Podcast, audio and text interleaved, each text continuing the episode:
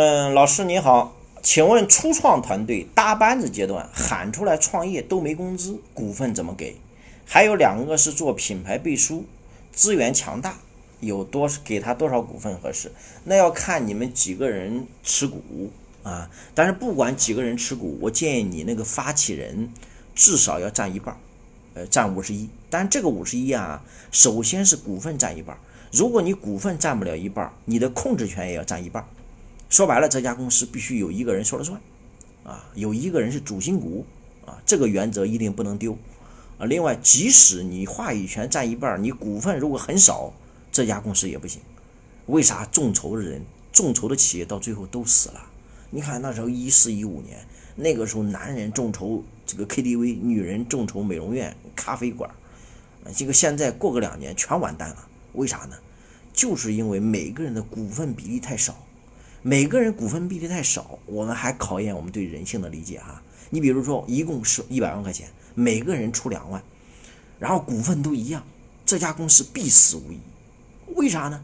因为这五十个人，各位有人参与，有人没参与，有人帮他当成当成主业，有人帮他就是投点钱，我就是喝点咖啡而已。那你愿意全力以赴那个人，发现自己股份就占百分之一，然后你觉得他会全力以赴吗？啊，然后你我如果很多事儿他还找那四十九个人商量，四十九个人你光通知一遍也通知不过来啊，通知过来，那你说那五十个人怎么开股东会，怎么又达成意见？他没办法弄，所以多人合伙，股份分散必死无疑。所以一般我建议创业团队最好把握一个度，股东越少越好啊。比如说一般三个人最理想，尽量不要超过三个人。当然，我不建议你单打独斗，单打独斗投资人也不投你，呃，因为现在每个行业都是一片红海。如果你股东太多，投资人心里也发毛。所以一般你就三个最核心的人先干着。另外一定要记住，合伙人是在创业路上找，而并不一定非得在创业那一天找。你创业那一天找，你找每个人，那每从人性的角度来讲，你既然找我了，你既然找我创业了，你那咱俩创业，你至少见面分一半。三个人那一一想就是各三分之一，五个人那一想就是各百分之二十，因为我们中国人就是这个心态，所以他的期望值会非常高。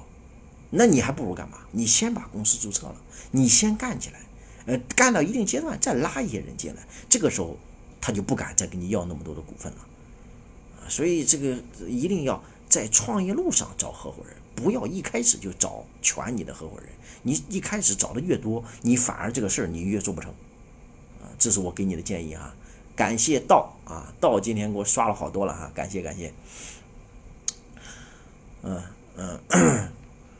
所以说，你说你分股份的几个原则一定要记好，在这个大原则下再说，我怎么弄？嗯创业都没工资，不是没工资，是我都给你们工资，但是不给钱，我给你折成股份，你能理解吧？比如说，我们现在需要掏一百万启动资金，但是现在这一百万需要用在刀刃上，需要请人啊，需要开发新产品啊，需要拓展新区域啊，需要投广告啊，需要引流啊。没钱发工资，没钱发工资怎么办？现在每个人的工资都定好，你是五千，他是八千，他是一万。但是现在没有钱给你们怎么办？打白条，学马云。当年马云忽悠阿里巴巴十八罗汉的时候，不就怎么办呢？兄弟啊，你这个月的工资是两万，来，这是两万股给你了。你不要小看这两万股哦，这小两万股，未来五年之后，你可以在西湖旁边换一套房子。你是选择要两万的现金，还是要这个白条？就是，你看他就是当年忽悠这帮人的，对吧？你不忽悠你咋弄啊？你说创业初期哪有钱？创业初期最缺的就是钱，最不缺的就是梦，就是梦想，啊，你可以理解为叫忽悠，但是这要这个忽悠，你要信了，这个事儿就做成了；你要不信，它就是个忽悠。所以把它折成股。啊你就是五千五千股，你就是一万股，我就给你发，啊，到时候公司一旦盈利，给你折成股份，变给你不就行了吗？你如果不给工资，那麻烦了。你这玩意儿不给工资，第一个这帮合伙人要生存，啊，他的房贷要还，车贷要还，他家不老婆孩子要要生存，孩子要有奶粉钱，啊，这是一个。第二个是干啥呢？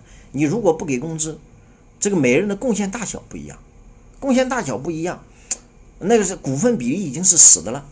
那每个人他心里面都会想，凭啥我股份比你少，我比你还努力？大家也会攀比，所以我不喜欢你们内部还没合伙呢，相互之间就开始同床异梦、勾心斗角。那你企业未来怎么做呀？各位做不了啊。